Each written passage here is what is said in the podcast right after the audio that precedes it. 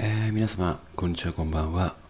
この番組では恋愛に関するご質問や思うことについて、一男の視点として発信していく番組となっております。えーということで、本日が第105回目のスタンド FM となるんですけども、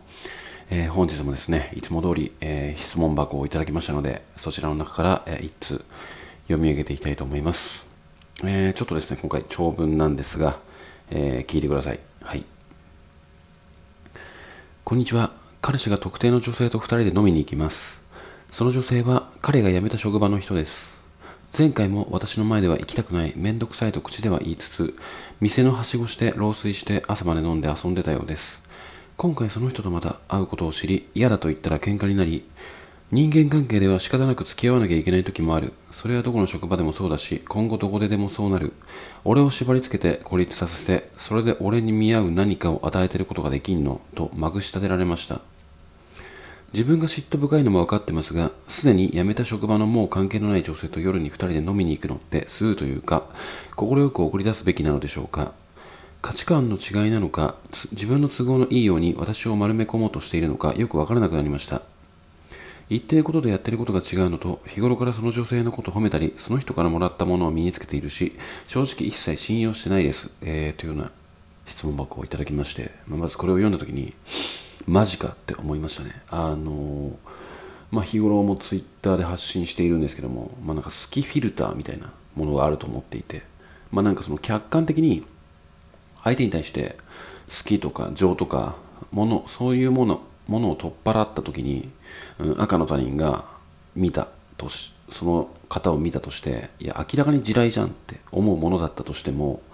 好きフィルターが重なったことによって何が何か分からなくなってしまうっていうことが結構恋愛では発生してしまうことが多いんですよね、まあ、だからこそあのよく分からなくなってしまったその好きフィルターが外したいけど外せないっていう方のために、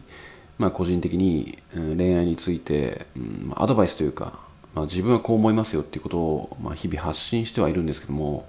まあ、まさに今回の相談文が典型的な例だと思いますよね。うん、まああのまあなんかもう回答をまあ言ってしまうと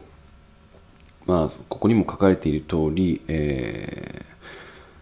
自分の都合のいいように私を丸め込もうとしているのか分からなく分からなくなりましたって書いてあるんですが、あの自分の都合のいいようにあなたを丸め込もうとしているのは確かですっていうものが、まあ、こちらの回答になりますね明らかに。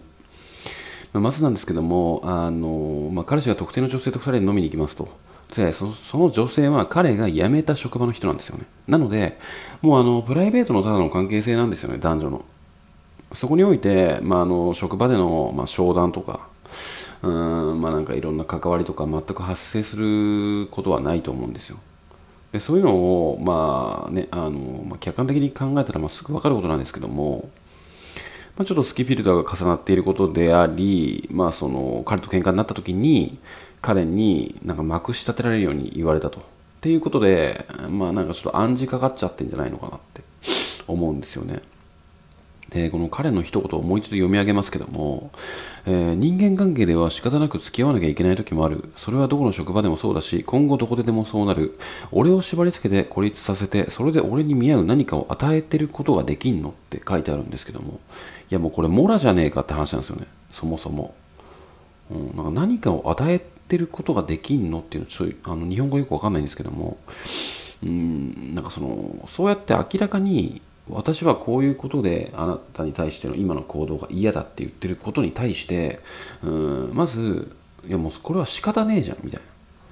でそうやって俺をなんか縛り付けて、うんお前は何を俺に与えてくれんのみたいなことを言いたいんでしょうね彼は。うんまずその言い方自体がもうそもそもモラなんじゃねえかなって。モラ気質だよなそもそもって思ってしまうんですよ。ね、